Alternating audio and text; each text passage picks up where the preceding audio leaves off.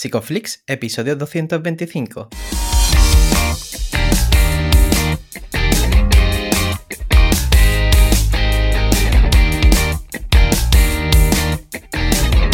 Bienvenidos a Psicoflix, un podcast para psicólogos y psicólogas, un podcast donde entre todos buscamos ser cada vez mejores profesionales de la psicología. Aquí hablamos de todas las estrategias, técnicas y noticias de la psicología contemporánea, pero siempre con la evidencia científica que nos gusta defender. Hoy estamos emitiendo nuestro episodio número 225 en el que vamos a hablar de la formación del yo desde FAB.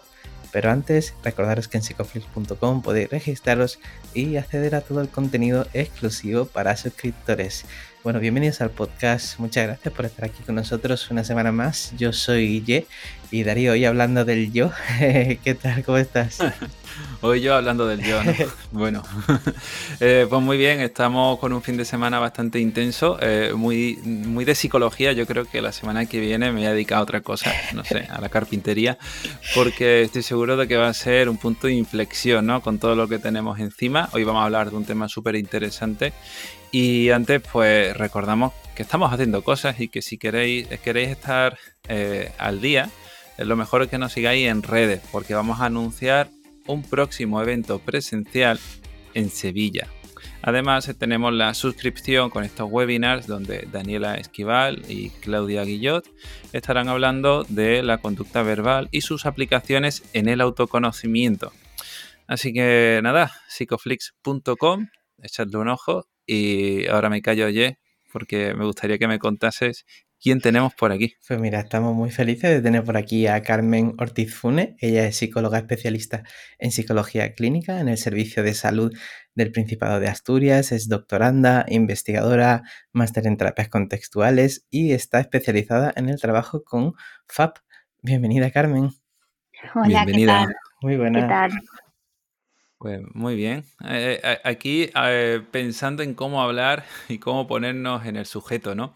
Hoy vamos a hablar de, del yo, pero háblame de ti en este caso, ¿no? Cuéntanos un poco qué estás haciendo, cómo es tu día a día profesionalmente hablando. También personal, si te apetece. Sí, que ahora está todo un poco mezclado. Bueno, siempre, pero ahora más. Sí, sí. Em, bueno, pues nada, ya me habéis presentado. Ahora mismo trabajo en el servicio del Principado de Asturias, en Infanto Juvenil, que si me lo llegan a decir hace mm, poco tiempo no me lo creo y me habría dado un algo, pero no, aquí estoy llevándolo. Em, sigo siendo doctoranda, aunque la verdad tengo que reconocer que, estoy en un punto ahí un poco raro con mi doctorado, muy ambivalente. Pero bueno, ahí más o menos lo sigo llevando. lo entiendo. Sí, ¿no? Eh, yo creo que bueno, es un punto al que se llega y no sabemos, no sabemos qué pasará, pero ahí está. Eh, y bueno, en mi día a día, pues comentábamos antes, antes de grabar que fui madre recientemente, hace el año pasado, hace casi un año, entonces muy ocupada con esto pero también, bueno, eh, por el tema que, que, nos ocupa hoy, interesante, ¿no? Porque ahí puede, puedo ver muchas cosas en mi bebé que, yo creo que, y también ahora trabajando en infanto juvenil, muchas cosas que, aunque también las veían adultos, eh, bueno, que te hacen reflexionar también, que yo creo que la parte de la vida personal te hace reflexionar sobre la práctica y la práctica sobre la vida personal y ahí estamos un poco eh, sumergidos en eso. Qué guay, porque además este tema es súper interesante, ¿no? Y lo comentábamos también fuera de micros que en la manera en la que impacta también nuestro trabajo terapéutico, ¿no? Yo para mí como terapeuta, en el momento en el que mm, concebí el yo de DEFAP, pues sentí incluso alivio porque me dio otra forma de, de observar ciertas conductas de los propios consultantes y también me imagino que para ti como madre ahora pues también estarás dándole vueltas, ¿no? A muchas de las cosas que le vas diciendo a tu, a tu peque, ¿no? No sé cómo ha cambiado tu concepción del yo ahora que tienes un, hijo. Buah, eh, bueno, es que hay, claro, hay muchas cosas mezcladas sobre las que yo reflexiono últimamente, ¿no? Porque eso también el tema de la maternidad me ha llevado a interesarme un poco por todo el tema de perinatal, y, y, claro, cuando, bueno, en el caso de mi perspectiva como mujer, ¿no? Que nos, creo que en el caso de, de, los chicos es un poco diferente, porque el embarazo y todo eso, eh, yo creo que te remueve mucho de tu historia, de quién tú eres, de tus roles, de mm, yo creo que incluso hay un momento, bueno, hay muchos momentos, ¿no? Pero hay, sobre todo cuando estás embarazada, es como que ya no eres solo tú, sino que el yo de repente er, eh, eh, hay otra persona ahí, ¿no? Eh, y cuando son bebés muy chiquititos, pues casi que seguís siendo un, un, solo yo. Entonces ahí se me mueven muchas cosas y claro, todo eso me resuena mucho con lo que yo veo ahora en consulta. Lo que veía antes, mm, como digo, con adultos, sobre todo cuando trabajaba con, con pacientes con trastorno mental grave, hasta hace nada, eh, también, pero ahora que lo veo, ahora que me pongo delante a los niños y a los padres, eh, claro, todo esto eh, me ha llevado efectivamente, y de hecho cuando me propusisteis hablar de esto, pues me volví a coger mi libro de FAB, de cabecera, y me volví a leer toda esa conceptualización que ellos plantean, y, y, es muy interesante porque claro, eso te ayuda a observarlo. Pues Carmen, pues quiero hacerte una pregunta que me interesa muchísimo. ¿De qué manera te hablabas o cambió la forma en la que te hablaba, ¿no? Al, estar embarazada, es decir, eh, te hablabas en plural, con más cariño, no cambió, porque no sé si esa forma se altera al tener esa conciencia. Sí, sí, sí se altera. Em, para mí, estando embarazada era como muy raro, porque no, no, sabría decirte si cambió tanto ahí, pero sí que luego lo piensas, sobre todo cuando nace el bebé, que es como, es un punto raro porque ah, yo me di cuenta que echaba de menos algo. O sea, era muy raro porque yo llevaba nueve meses embarazada y de repente nace y está ahí. O sea, es como que está ahí, todo el mundo lo ve, es como que para todo el mundo ha llegado, pero yo lo echaba de menos. Entonces ahí se me empezaron a remover cosas muy raras, ¿no? De a ver qué está pasando aquí. Y efectivamente al principio de hecho, mi bebé está en un punto ahora en el que ahora está explorando más y se está separando más de mí, ¿no? Pero sobre todo los primeros meses, eh, claro, es que seguís siendo uno realmente, porque estamos todo el día pegados, ¿no? Entonces, hoy eh, he notado, eh, hoy que me reunía con una compañera también que fue mamá hace poco, que hablamos en plural. O sea, yo sí que recuerdo que con mi bebé muy pequeñito era como, tenemos sueño, ¿no? O tenemos hambre. Entonces era como, ostras, claro, es que eh, hablas en plural porque parece que estás sintiendo tú lo que estás sintiendo él y realmente él te necesita para sentir cosas, ¿no? Entonces es una cosa ahí muy rara, no sabría. Mm, claro, no sé si me estoy explicando en términos Sí, sí, sí, corrígeme. Claro. No, no, y corrígeme si me equivoco, pero es como si primero yo soy, luego somos y luego eh, somos, pero no tanto como antes. Exacto, sí, sí, sí, o sea, es, claro, primero eres tú el yo, ¿no? Que tú, que cada uno lo tendrá más o menos formado de aquella manera, porque es de, podemos. lo, que, vamos, lo que vamos a hablar también, ¿no? Luego de repente eres como dos y luego, claro, ahí hay un proceso muy bonito y muy interesante que es que hay que volver a separarse. o mm, sea, tienes que volver a, tú tienes que volver a ser tú, aunque diferente, obviamente, y tu bebé tiene que aprender a ser un yo diferente a ti. ¿No? Que es, de eso, de eso se trata la formación del yo. Y, claro, ahí hay, pues se remueven un montón de cosas. Por eso te preguntaba por el lenguaje, porque, bueno, vamos a hablar ya un poco del yo, ¿no? Y de esta conducta privada que nos va configurando. ¿Qué es el yo? ¿Qué es el yo? Yo creo que este, este capítulo nos llama tanto la atención eh, a nosotros como, bueno, a mí como conductista, yo hablo en primera persona, ¿no? Porque, claro, siempre hay ahí una parte de, yo creo que nuestra profesión tiene ahí una parte de, mm, de lenguaje un poco como, bueno, como muy místico, ¿no? Como muy duali, el lenguaje dualista, ¿no? Que sin quererlo como que nos atrae eh, de una mm. manera o de otra. Y, y, claro, el yo al final pues se ha definido de tantas maneras y de, y de y con unos lenguajes y unas cosas un poco a veces tan, tan estrambóticas que ni siquiera sabemos qué es, ¿no? Mm. O es difícil saber qué es.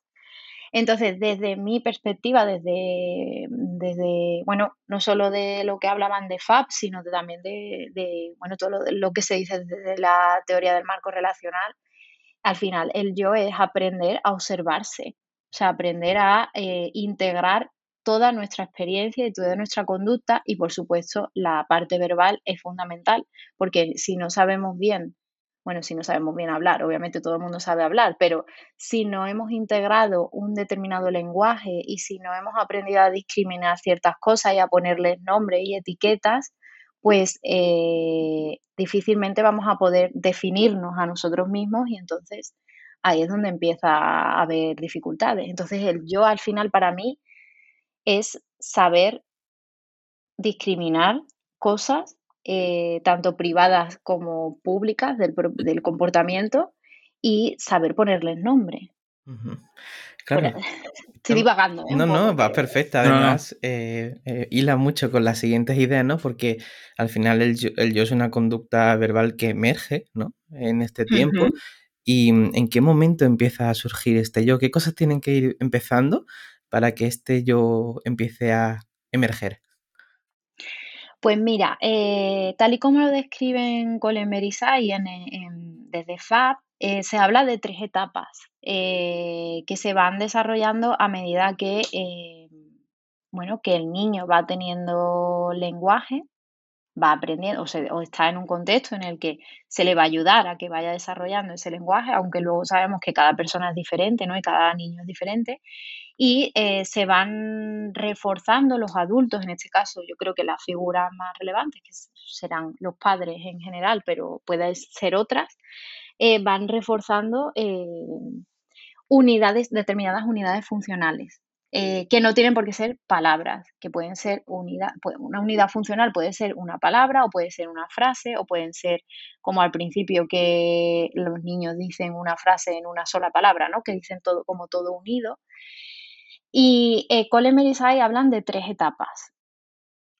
Una primera etapa donde se aprenden unidades funcionales más grandes, eh, que empezarían por yo o yo, mi, eh, me, a mí o para mí, eh, donde se diría como todo junto, ¿no? Yo veo manzana, yo como helado, yo siento hambre, pero todo como una palabra. Eh, después, esa unidad funcional se haría más pequeña y aparecerían lo que ellos llamaban los yo X. Yo siento, yo pienso, yo veo, yo como, yo bebo, múltiples ejemplos.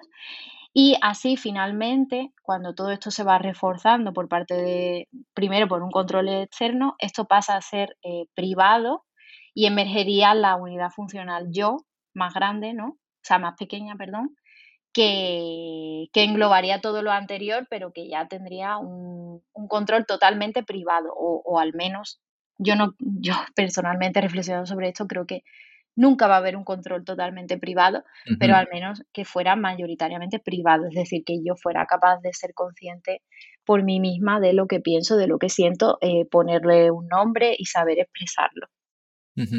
Me, interesa eso que has dicho, Carmen. ¿Por qué crees, me imagino, ¿no? La, respuesta, pero ¿por qué crees que no es del todo privado? Bueno, Primero porque al final nosotros somos seres sociales, ¿no? Somos animales sociales y pues igual que decimos desde las terapias contextuales que siempre vamos a estar influidos por un contexto, que es verdad que ese contexto puede ser público, puede ser privado, eh, siempre va a haber, yo creo que siempre va a haber ahí un componente de, eh, de que va a ser importante lo que diga el otro, sobre todo en las figuras que tenemos alrededor y que son importantes para nosotros, ¿no? Entonces, por por mucho que hayamos aprendido a que eso sea privado y realmente eh, en su mayor medida lo pueda hacer, siempre va a haber ahí, bueno, no lo sé, ¿no? Pero yo reflexiono mm. desde mi perspectiva. Eh, por muy sano que sea eh, tu, desarrollo, siempre hay ahí una parte que es pública, ¿no? no sé. Claro. Sí, sería incluso disfuncional, ¿no? Que no hubiera un control público de la conducta. Claro, no sé si igual los psicópatas no, necesitan esa parte, ¿no? Pero yo creo que, sí que siempre va a haber ahí una parte sana que sea. bueno, hay, claro, hay autores que, defienden que el lenguaje aparece bajo la demanda de la relación social, ¿no? Y, y ahí casi que tendría sentido que la única forma de construir ese mundo también tenga que ver en relación con, con tus progenitores o con tu entorno más cercano. Eh, entonces, ¿cómo podemos ir mediando? Bueno, no, te he cortado, vamos a seguir por el resto de etapas porque nos queda al menos una, estamos en la etapa 2 y ahora ya seguimos. Sí, la 3 sería eh, cuando ya ha emergido esa unidad funcional más pequeña que sería el yo. Eh, que es cuando todo lo aprendido anteriormente ha adquirido una coherencia, como decía, eh, preferentemente bajo control privado de tus propias experiencias. Em, y ya podemos decir, bueno, yo puedo decir, yo soy yo, ¿no? Yo con todo lo que eso engloba, todo lo que yo pienso, yo siento, todo lo que yo hago, eh, todo lo que yo soy, todo lo que yo me o todo lo que me gusta, no, no, tiene por qué ser empezar todo por yo, ¿no? Por entenderme, pero al final eh, esa sería la tercera etapa en la que conseguiríamos saber quiénes somos, supuestamente. Carmen, pues estaba pensando también ¿no? en esta formación del yo desde pequeñitos, cuando no hay una correspondencia entre lo que tú sientes como, como personita y lo que te dicen tus padres, ¿no? Esa sensación que quizás no hay una correspondencia entre lo que tú sientes, puedes sentir calor y tus padres no, ven eso, o puedes sentir dolor y tus padres no ven eso, ¿no? Ahí ya vemos que también empiezan a, configurarse esos problemas, ¿no? Y también relaciona mucho con invalidación de, de sensaciones, sentimientos también. Exacto. Sí, ahí eh, Colin Berisai lo que hablaban es que, eh, lo que comentaban, ¿no? Es que mm, cuando desde el entorno más cercano eh, o las figuras de referencia no se sabe cómo mm, reforzar adecuadamente las primeras verbalizaciones, las primeras unidades funcionales más largas, de yo siento, yo veo, yo imagino, yo pienso, Em, ahí es cuando empiezan a aparecer lo que llamarían ellos las patologías del yo, ¿no? Que parten de un entorno que puede ser un entorno invalidante, puede ser eh, ausencia, puede ser, o sea, puede ser desde que efectivamente, desde que eh, yo pequeña mm, sienta calor y me digan, tú no tienes calor, tú tienes frío, o, mm. o cómo vas a tener calor, o que no haya nadie ahí, ¿no? O que haya alguien pero que no esté presente para reforzar que yo diga tengo calor. Eh, no haya respuesta ante eso, ¿no? Entonces ahí empezaría a, desarrollarse una, un yo mm, patológico y aparecerían los trastornos del yo. Mm. Sí, además es complicado. Y, me, has hecho ese, tipo de preguntas, son súper habituales, ¿no? Pero también incluso cuando, cuando somos mayores, ¿no? Y van más abrigados que el resto y te dicen, pero de verdad, ¿tienes, ¿tienes frío? bueno, pues a ver, te pues comento. ¿Cómo pues puedes tener frío, no? ¿Cómo, ¿Cómo va a ser eso así, no? bueno, y claro, para, bueno, para ti como madre, para, para el resto, ¿no? Para los padres y las madres, tiene que ser muy complicado saber elegir las palabras adecuadas, saber, saber señalar eh, adecuadamente lo que pueda estar pasando y a veces incluso son solo hipótesis, ¿no? Y aunque se haga con buena fe, se puede invalidar eh, sin querer, ¿no? Esa experiencia privada de los niños y las niñas. No sé cómo se puede tener esto en cuenta. Claro, no, bueno, vamos a invalidar muchas veces sin querer porque efectivamente nos vamos a equivocar. Porque al final yo creo que tú lo que haces es inferir pues igual que cuando igual que cuando lo haces con un amigo, ¿no? O con un, o con un conocido o con un, o con un paciente. Eh, pero al final decía, pues yo creo que eh, estamos hablando de cuando se da una, patología del yo, por así decirlo, eh, estamos hablando de que se ha hecho muy, muy, muy, muy, muy mal. O sea, quiero decir, no se trata de que tengamos que estar ahí Hombre, con un paciente obviamente estás muy alerta, ¿no? Eh, y cuando es tu hijo, pues también estás muy alerta, pero no se trata de que tengas que estar ahí midiendo cada palabra, cada tal, sino que al final en el día a día esto es una cosa más espontánea. Al final, eh, Colin y lo explicaban tal y como yo lo he explicado, de una manera didáctica, pero esto en el día a día eh, es muy variable y, y es simplemente que tú vas infiriendo y vas reforzando cosas. Eh, a veces no aciertas, a veces sí, pero bueno, la mayoría de veces sí que vas a eh, hacerlo adecuadamente. ¿Por qué? Porque tú vas a mm. observar em, la conducta no verbal, las mm. expresiones. Eh, también vas a tener en cuenta la información que a ti te da el ambiente, que obviamente, claro, luego hay una, una perspectiva diferente, pero bueno, yo sé que si hace 30 eh, grados, pues lo más probable es que eh, mi hijo sienta calor. Puede sentir más o menos, pero mm, vamos a pensar que hace calor, ¿no? Eh, y si, mm, y si hay una corriente de aire, pues vamos a pensar que puede tener frío. Entonces, entre la información que te da el ambiente y la información que te va a dar la conducta no verbal, tanto verbal como no verbal, eh, vas a poder ir guiando en ese proceso. Y la realidad es que la mayoría de padres y madres y personas lo hacemos bien. Claro, eh, eh, es, curioso, ¿no? Porque además de ser un entrenamiento que, es un poco aleatorio, ¿no? El mundo sigue funcionando y parece que funciona, ¿no? Lo que, lo que se suele hacer por lo general, ¿no?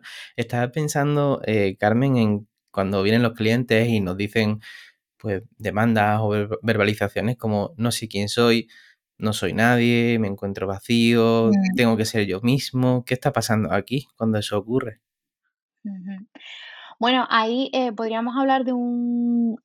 Eh, Colin Berisha lo, lo dividen en un continuo, ¿no? Desde los problemas leves del yo a los problemas graves del yo. Entonces ahí yo creo que podríamos ver alguien que nos dice esas, verbalizaciones, yo sería prudente, ¿no? Podemos estar ante una persona que tenga un trastorno leve del yo, de, bueno, porque esté atravesando por un momento, eh, haya, sí que haya tenido experiencias inconsistentes en cuanto a la hora de reforzar eso, esas unidades funcionales, o una cosa más grave, como podría ser, por ejemplo, el trastorno límite de la personalidad, donde realmente haya habido una invalidación eh, eh, consistente durante mucho tiempo o una ausencia de, reforzadores eh, en, el sentido de que unos padres que, por ejemplo, no han estado o incluso ha habido abandonos.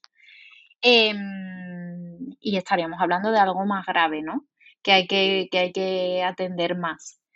Entonces yo creo que al final lo que eso, la conducta verbal eh, de, del, paciente junto con una buena exploración de su historia, es lo que nos va a dar eh, la clave. Hablando de estas de variables, eh, podemos hablar también sobre esta construcción, o bueno, esta forma de entender nuestro yo como inseguro, como un yo inestable. ¿A qué se refieren eh, y Sai cuando hablan de esto? Se refieren a cuando, en aquellos casos en los que eh, no no el suficiente número, por así decirlo, de, yo X han sido reforzadas em, o, han, o, han, sido invalidadas, ¿no? Por ejemplo, yo puedo, eh, es muy fácil quizás, eh, o relativamente más fácil, eh, reforzar que el niño diga, yo veo un caracol, si podemos ver nosotros el caracol y podemos eh, ver que el niño se está orientando hacia el caracol, pero sí que va a ser más difícil, sobre todo si ya la madre o el padre no, tiene tampoco esa, ese aprendizaje bien asentado, el, poder reforzar cuando el niño nos dice eh, yo pienso, yo siento, eh, yo, yo, bueno, sí, sobre todo yo pienso y yo siento, ¿no? O yo soy eh, cualquier cosa. Porque ahí, claro, ¿qué podemos ver? Podemos ver, por ejemplo, que em, puede haber una dependencia en el sentido de que eh, los padres no van a poder reforzar esa experiencia privada porque simplemente no solo pueden ver su propia experiencia privada y le dan más peso a eso entonces, claro, el niño acaba confundido, ¿no? Yo tengo, yo siento frío, pero mi madre me está diciendo que yo tengo calor. O yo quiero un helado, pero mi madre me está diciendo que no, que yo lo que quiero es otra cosa. Em, entonces ahí, pues de nuevo, dependiendo de la gravedad, dependiendo de, eh, de cómo de consistente o inconsistente sea esa conducta de los padres, estaremos ante algo más o menos grave. Puede ser algo más leve, de pues eso. Eh, yo a veces no tengo claro lo que siento porque ciertas respuestas me las han invalidado, pero sí que, sí que tengo mm, un repertorio bastante amplio con el que ya en terapia podemos trabajar y podemos ir generalizando o puede ser que, bueno, que todo sea un caos y yo no sepa ni, y yo no sepa ni observar lo observable, lo público, que es mi propia conducta, que a veces eh, en pacientes, por ejemplo, con un locus de control muy externo, de que, ya no es que no, se no sepan identificar un pensamiento en una emoción, sino que realmente no se, no se hacen ni siquiera responsables de su propia conducta, a veces porque no son muy capaces siquiera de observarla, ¿no? Claro. Claro. Ahí como terapeutas pues tendríamos que ir a, buscar reforzar ¿no? esos yo X que, la persona pueda ir mostrando ¿no? en, en, sesión. ¿De qué manera podemos empezar a ir evaluando eh, estos problemas del yo en sesión? ¿Hay algún tipo de escala? ¿Cómo, cómo lo sueles hacer tú? Yo escala la verdad es que uso, te diría cero. Se me obligan un poco más. Eh, bueno, yo lo hago simplemente observando, consulta a consulta, hablando con la persona. Eh, ya poco a poco, pues vas, a medida que vas viendo más personas, lo, lo ves antes, porque bueno, la, pues mm, yo qué sé, personas que sistemáticamente, por ejemplo, o niños, ¿no? En este caso, que es lo que más veo ahora, pero que luego lo ves en los padres también, que sistemáticamente te responden el no sé. Sí. Eh, mm, pues ahí ya, eh, ¿no? Yo sospecho. Empezar a ver y luego, eh, pues, haciendo muchas preguntas, explorando la historia, explorando la historia de los padres, metiendo también a los padres y a los niños en consulta y observando las dinámicas, el lenguaje que tienen entre ellos, em, pues es mi forma de evaluarlo. Yo la verdad no, paso escalas.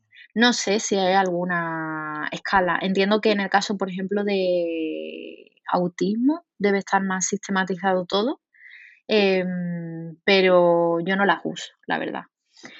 Y luego a la hora de trabajarlo, mm, lo que planteaban Colenberg y Sai, y yo eh, es más o menos lo que suelo hacer, aunque se suele hacer de muchas maneras. Ellos hablaban de que em, eh, con estos pacientes hay que tomar una posición como muy pasiva en consulta pero siendo muy cuidadosos de, claro, de ahí eh, no nos podemos olvidar del vínculo, de establecer un buen vínculo, de crear un, entorno de seguridad. Entonces, mm, ellos lo que siempre hacen esta, esta comparación con el psicoanálisis, ¿no? Hablan de que, de que quizás sí desde el principio, que por lo visto yo no soy experta en psicoanálisis, pero es más, era más la dinámica que ellos usaban, ¿no? De, estar ahí, escuchar y, y ser un poco pasivos eh, que quizás al principio no lo tendríamos que hacer así porque, claro, la persona, imagínate, alguien que se siente, está diciendo que se siente vacío, que no siente nada, que no sabe quién es, si de repente llega a un psicólogo que, y, no hay nada de estructura, pues ¿qué va a hacer? Eso, eso va a ser un entorno totalmente inseguro para esa persona. No, una repetición va a ser como una repetición de lo que, de lo que ya ha vivido. Entonces se nos pueden ir las personas, se nos pueden asustar, claro. Entonces, ellos hablan de que al principio sí que quizás tendría que ser muy, e, muy estructurado o, amoldarlo eh, a, las necesidades de esa persona en ese momento para que se sienta cómoda y progresivamente ir perdiendo esa estructura para crear un, entorno en el que efectivamente puedan empezar a emerger eh, CCR2, conductas eh, que estamos buscando, ¿no? De yo X y ir reforzando desde lo más mínimo que veamos a, ya luego ir generalizando a cosas más, más potentes, más privadas, por así decirlo. Mm. Eh, pienso en esta, bueno, en este yo inseguro que desde el lenguaje podemos ir evaluando, ¿no? Cuando no está claro, ¿no? Cuando hace referencia a no sé qué es lo que siento, no, no sé qué es lo que quiero. Eh, pero este yo inestable que podría ser evaluado en la misma relación, ¿no? aquí es donde entra FAB, ¿cómo puedes tenerlo en cuenta? ¿De qué forma eh, puedes eh, comprobar la estabilidad de este yo? Eh, pues al final es lo que te digo, ¿no? Yo uso mucho el tema de las preguntas. O sea, dependiendo, yo me veo, mm, yo intento hacer, a veces no me sale, ¿no? Pero intento hacer muchas preguntas abiertas. O sea, yo no tengo muchas. De hecho, yo entro a la gente a la consulta, lo primero que le digo es como, bueno, háblame de ti. Cuéntame, o simplemente cuéntame. O sea, que a veces ni siquiera hago una pregunta. Entonces, dependiendo de cómo me responda esa persona, yo ya eh, voy evaluando desde ahí. Eh, pues si de repente es alguien que, imagínate, me empieza a contar un montón de cosas, ¿no? Y yo hago esto y yo hago lo otro y yo siento y yo y, mira lo que me ha pasado y tal, pues hombre, allí puede haber otros problemas o puede estar el yo en, mayor o menor medida en control privado, pero desde luego no voy a ver algo muy grave, ¿no? Y si, si veo a alguien que se me queda como perplejo, ¿no? Que me pasa, que me pasa a veces, de, plan, ¿eh? pues ahí ya lo que yo voy haciendo es la, relación, ¿no? Eh, pues voy, voy viéndome que tengo que hacer preguntas como más cerradas, ¿no? Hasta acabar con preguntas que me responden sí o no, ¿no? Entonces, claro, yo empiezo, pues, lo típico que hacemos en FAB, ¿no? Empiezo a preguntarme y empiezo a preguntarle también cuando toca a la persona. Esto, eh, ¿cómo son las conversaciones con, tu pareja o con tu madre o con tu padre? ¿Te pasa también esto que, que, te cuesta saber qué decir? Eh, ¿O alguna vez a ti te preguntan cosas? ¿no? Como yo te preguntaba ahora, ¿alguna vez te preguntan sobre, sobre ti? ¿O cómo te, has, cómo te has sentido tú cuando has entrado en consulta? Como cuando, o cuando viniste el primer día a consulta y yo te dije, bueno, cuéntame, ¿qué sentiste? O a veces cuando ya lo ves, le ves la cara, ¿no? Que se quedan perplejos, como, ¿qué pasa? ¿Qué, te, qué sientes ahí, no? Y a ver cómo te responde la persona. Y claro, ya eso, pues ir reforzando lo mínimo. Eh, pues a veces tienes que reforzar el yo me siento o no siento nada. ¿Cómo es eso de no sentir nada? Eh, háblame de eso. Claro. Eh, no entiendo. no entiendo qué es eso. Esto decía Skinner, ¿no? Como que el, el, el, autoconocimiento ¿no? surge de, una sociedad, ¿no? Al final es, social y en la medida en la que se hagan preguntas acerca de este mundo interno de la persona, pues esa persona empezará a aprender a discriminar cosas suyas, ¿no? No sé si utiliza algún tipo de ejercicio práctico también para que las personas aprendan a discriminar o tactar este yo. Sí, depende. Em, ejercicio, bueno, eh, ellos usaban mucho la asociación libre, que yo la verdad no lo, no lo suelo usar, lo he usado alguna vez, pero no lo suelo usar mucho, de manera de nuevo más o menos estructurada. en este sentido, yo creo que los ejercicios de, más formales de mindfulness o de, o de para, para trabajar de fusión eh, también serían un, buen, un buen contexto desde el que trabajar, porque al final ahí estás, lo puedes hacer más o menos estructurado, ¿no? Y al final vas a, vas a preguntarle mucho a la persona sobre su experiencia, sobre, sobre lo que está notando, lo que está pensando, lo que está sintiendo, y desde ahí puedes reforzar mucho. A veces tenemos que ir a cosas muy básicas, tenemos que ir a, a, lo, a lo observable, no podemos ir a lo privado directamente porque si, si realmente ahí hay muchas dificultades para, para tactar lo privado, porque no ha habido ese aprendizaje de, desde pequeños, ¿no? Pues tenemos que ir a lo más físico. De nuevo, tengo que ir a cosas que a mí, que yo estoy segura de que la persona está notando esto, ¿no? Entonces tenemos que ir a cosas más físicas como eh, tocar algo, eh, que tenga una determinada textura y que la persona me hable de esa textura, o lo eh, el típico ejercicio de mm, eh, coger algo de peso y que la persona me hable de qué está notando. coger yo el mismo peso, a veces incluso lo hago, ¿no? De, venga, vamos a hacer lo mismo y te voy a decir que estoy notando yo y dime qué estás notando tú, ¿no? Eh, y a veces hay que empezar desde ahí. Incluso cómo está sentada en la propia silla la persona, ¿no? Que empieza a ver su, su postura corporal, ¿no? Sus sensaciones, sus pesos también, ¿no? Mm. ¿Y cómo, cómo trabajas, eh, Carmen, cuando la superficialidad eh, forma parte del problema en cuanto a que se le haya reforzado ese tipo de comportamientos tendiendo a una personalidad más narcisista eh, y, eso se camufle ¿no? con un grado control del, o sea, un alto control del lenguaje por parte del cliente, digo. Sí, sí, eh, sí, hablaban, sí, exacto, para Colin el, el, trastorno narcisista de la personalidad sería un, problema de, yo, en este caso ellos hablaban de un problema menos grave, eh, pero estaríamos hablando de, una persona donde se ha reforzado continuamente ciertos aspectos de, la conducta y no otros. Eh, bueno, yo trabajo un poco parecido. Sí que trabajo mucho con personas de este tipo con las autorrevelaciones. ¿no? De eh, cómo me estoy sintiendo yo, como que uso más el vínculo, ¿no? Cómo me estoy sintiendo yo eh, con esto que me estás diciendo? ¿O qué cosas veo y valoro yo de ti y que sin embargo tú nunca me hablas de eso, ¿no? Pues tú como te presentas de una manera, eh, pues yo qué sé, a través de la belleza, por ejemplo, ¿no? Que para, suelen ser muy importante para esta persona, o del éxito, o de la inteligencia. Eh, ¿Qué otras cosas veo yo de cómo puede ser cariñoso con alguien? O cómo en, este día te preocupaste por mí, o, o cómo mm, no te preocupaste por mí y cómo me, me hizo a mí sentir eso, ¿no? Eh, voy como a intentar crear situaciones para reforzar otras cosas que no se han reforzado eh, anteriormente. Claro. Estaba pensando sobre el vínculo, ¿no? Y, y, mm, claro, desde los conceptos psicoanalíticos tenemos aquí la transferencia y la contratransferencia. Expresado desde un punto de vista conductual, ¿cómo, mm, cómo utilizas tú la contratransferencia en, sesión? Bueno, yo es que a mí, para mí la contratransferencia es una cosa fundamental eh, para evaluar y para trabajar. O sea, quiero decir, al final, la, la sensación que tú tienes en consulta, o sea, la contratransferencia, ¿no? Lo que vas a sentir cuando está la otra persona delante, cuando te habla, la impresión o incluso la, lo que te va a salir pensar de esa persona. Eh, o cómo te ves tú comportándote, ¿no?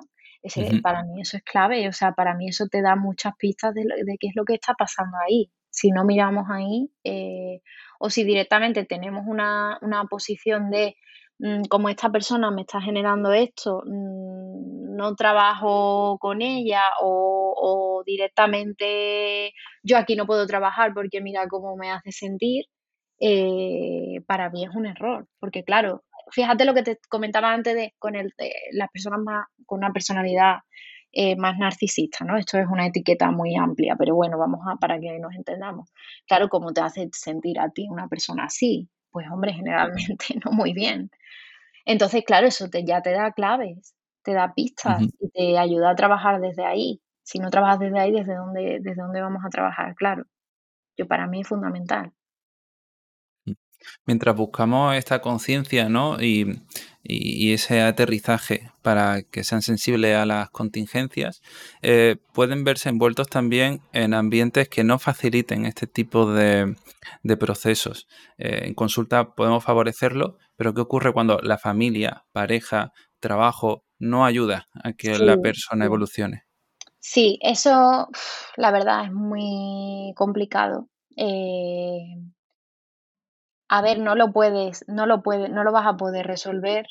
Eh, al final yo creo que es eh, intentar que la, tu experiencia con esa persona y la experiencia que esa persona tiene contigo en consulta sea algo muy significativo.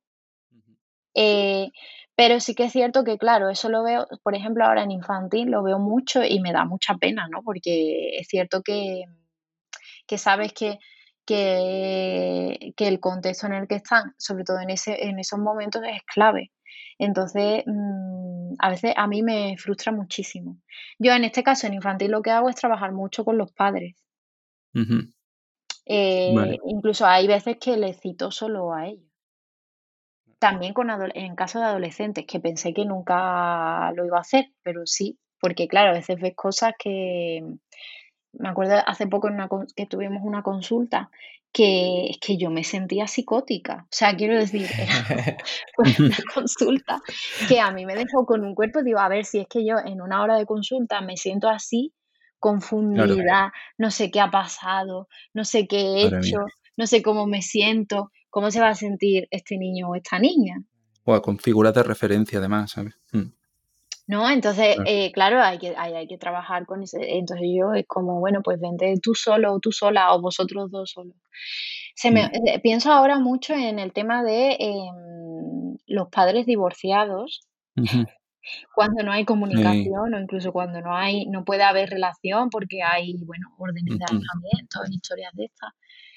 Eh, qué complicado es y que mm, me atrevería a decir que es psicótico todo, claro, porque ahí, mm. eh, o sea, estamos hablando de niños muy pequeños que una semana viven en un contexto y otra semana viven en un contexto totalmente diferente, con unas reglas diferentes, con un, lenguaje diferente, con y así cada semana, ¿no? Entonces, yo con esto no sé muy bien qué va a pasar, porque ahora, bueno, ahora lo veo como más presente, ¿no? Quizás. Entonces, no sé, me, claro, es, frustrante porque todo no lo podemos cambiar. Yo ahí lo que diría es eso, que intentar que la experiencia con, contigo en terapia sea lo más significativa posible. Por eso muchas veces tenemos que correr riesgos y nos tenemos que sentir muy vulnerables y lo vamos a pasar mal y eso también conlleva una carga que tú te llevas encima, ¿no? Pero es la única manera. Claro. Em, Carmen, estaba pensando sobre todo lo que has ido contando, ¿no? Porque una persona puede creer que, pues bueno, está aislada, pero no es así. Nosotros, pues desde la, teoría del marco relacional, pues se puede trabajar, ¿no? Y ambas van un poco, pues de la mano, ¿no? Cuéntanos un poco, pues acerca de este yo y la relación con los marcos deísticos. Sí, a mí nunca me ha parecido contradictorio, al contrario, yo en mi cabeza lo tengo como muy integrado. Sí que es cierto que la forma de, bueno, la teoría de marcos relacionales es verdad que eh, en mi opinión es compleja, hay que leer mucho, hay que profundizar bastante, eh, pero si nos quedamos con las claves más destacadas, para mí se puede integrar perfectamente. Bueno, ellos lo que plantean desde todo el tema de la conducta gobernada por reglas. Em, y el tema de, de, los marcos deísticos, que al final es la toma de perspectiva, ¿no? El yo aquí, tú allí, eh, yo me siento así, tú te sientes de esta manera, yo antes me sentía así y ahora me siento así, al final lo que nos da es una herramienta para, una herramienta verbal para que la persona pueda trabajar en discriminar diferentes cosas. Eh, y por tanto en tomar conciencia de esas cosas y de esas partes de sí misma y, ir estableciendo eh, unas reglas. Eh, también es muy importante, claro, para todo el tema de la empatía. para mí está muy relacionado también con el, con el yo, porque es saber discriminar mi yo diferente a ti y, ser capaz de reconocer mis emociones y mis pensamientos y también los tuyos. Entonces, todo esto eh, que desde otras perspectivas pues se puede llamar mentalización o como sea, eh, está muy relacionado con, claro, eh, los marcos deícticos es la herramienta para trabajarlo. Mm. Ya que mencionáis los deícticos y antes mencionaba la, la difusión, te quería preguntar por, por estos momentos o estas personas que están demasiado centradas en su mundo privado, en su yo privado, tan alejada de ese control externo que es muy complicado eh, confrontar, o mucho, bueno, ni siquiera se me ocurre que se deba confrontar en ese tipo de situaciones determinados pensamientos que rozan lo mágico. Eh, ¿Qué trabajamos ahí? ¿Cómo lo trabajamos? Porque eh, podríamos romper el vínculo terapéutico. Sí, eh, no sé si te estás eh, refiriendo a experiencias más dentro de la Sí, pensamiento mágico, sí, eh, personalidad esquizoide, etcétera. Claro, ahí mm, en un primer momento siempre hay que validar la experiencia de la persona, porque esa, esa, experiencia no viene de la nada. O sea, quiero decir, no es que esa persona la tenga porque, porque la tiene y es que resulta que es un raro y, eso no es así, ¿no? La tiene porque, bueno, yo planteé, pues, planteábamos cuando escribíamos eh, sobre el tema de la psicosis, cuando yo he trabajado en psicosis, que al final el entorno en el que se crían esas personas, también es un entorno donde em, por lo general hay mucha confusión siempre o se, o, se, o se, van desarrollando estas unidades funcionales de una manera muy confusa, muy mezclada, ¿no? Entonces, yo no diferencio, creo que son casos en los que no hay una diferencia, más que la persona esté para adentro, es que no hay mucha diferencia entre eh, lo que pasa afuera y lo que pasa adentro. Lo que yo oigo y lo que yo pienso y lo que... no hay una conexión con las claves externas. No sé si me estoy explicando, ¿no? Sí, sí, sí, perfectamente. Yo tengo un pensamiento y de repente no sé si eso es un pensamiento o es que alguien me habla. Eh, de la misma manera que alguien, alguien está hablando en el autobús y yo no sé si eso es que están hablando de otra persona o están hablando de mí, ¿no? Es como que está todo mezclado, no sé si me explico. no sé, entonces no sé diferenciar lo que viene de fuera en lo que viene de dentro, mi mundo privado del mundo externo. Eh, claro, ahí hay yo siempre creo que una forma de transmitirle a la persona de que, de que bueno, de que de alguna manera entendemos que, que esté teniendo esa experiencia y que esa experiencia que está teniendo es real, aunque no encaje con la que tenemos nosotros. O sea, una persona que tiene un pensamiento fantástico, eh, bueno, pues ese pensamiento lo tiene por algo y hay una historia detrás y es válido. Eh, y luego ya desde ahí, pues transmitirle de nuevo con las autorrevelaciones, ¿no? Pues mm, eso que tú estás sintiendo y pensando, entiendo que tiene que ser eh, real y tiene que ser angustiante pero mi perspectiva es diferente, ¿no? ¿Quieres que te hable de mi perspectiva? ¿Quieres que te hable de lo que yo creo sobre eso? Mm, ir pidiendo permiso y poco a poco ir entrando ahí en la medida de la que la persona también te lo vaya permitiendo. Jope, qué interesante escucharte, Carmen, hablando de todo esto. Es un tema que... no, no, no, pues nos interesa muchísimo todo. Y seguramente eh, habrá personas pues que quieran profundizar más sobre el tema, dónde podrían localizar información o qué libros consideras que, podrían leer para, profundizar sobre esto. Vale, yo siempre vuelvo, pues el libro de eh, Psicoterapia Analítica Funcional, el original de Colin Berisai, que es eh, Creando Relaciones Terapéuticas Intensas y Curativas. Ahí hay un capítulo entero sobre, sobre el yo y todos eh, los trastornos que ellos plantean del yo. después, em, sobre teoría del marco relacional, eh, el libro este básico también de Aprendiendo TMR sí, muy bueno, em, es muy bueno. Y luego hay un libro que yo me leí eh, hace un año o dos que me gustó mucho. Lo que pasa es que creo que solo está en inglés, que es de mm, esta autora eh, de Irlanda, Maggie, sí. se llama, El libro de... Mm, hay algo de self, que no me acuerdo ahora mismo.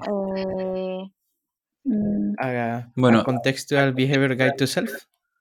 ¿Puede ser? Creo que sí. Ese, ¿no? Creo que sí. Os lo confirmo de todas formas porque lo dejéis en la descripción, pero vale. creo que sí, que es ese.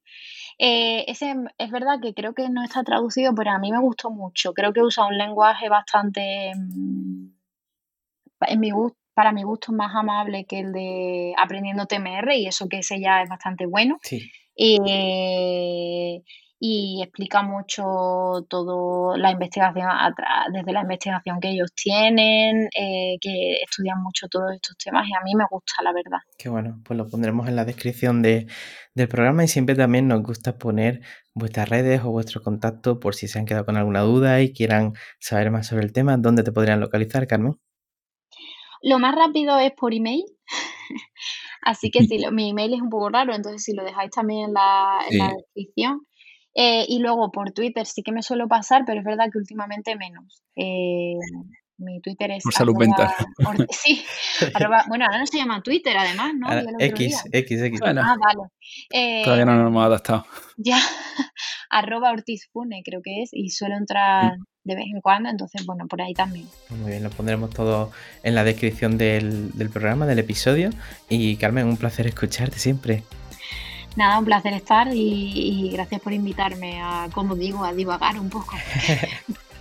No, ha sido muy interesante. lo que más nos gusta. Así que muchas gracias, Carmen, por estar aquí.